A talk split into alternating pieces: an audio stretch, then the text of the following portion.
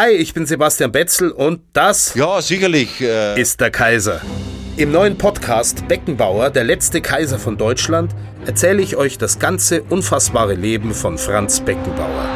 Kopfball und wundervoll hat Beckenbauer geklärt. Bravo, Franzl Beckenbauer aus München. Franz Beckenbauer ist einfach hundertmal lässiger als alle anderen Fußballstars. Sie selbst haben diesen Schlusspfiff ganz cool über sich ergehen lassen. War es Ihnen so klar, dass Sie gewinnen würden? Na, mir war das von Haus aus klar, mir war das gestern schon klar. Und die hatten ein bisschen die Hosen voll und das haben wir natürlich ausgenutzt. Wie konnte es passieren, dass er in einem Moment jede Wahl zum Bundespräsidenten gewonnen hätte und dann, zack, bumm, das Gesicht des mutmaßlich gekauften Sommermärchens wurde?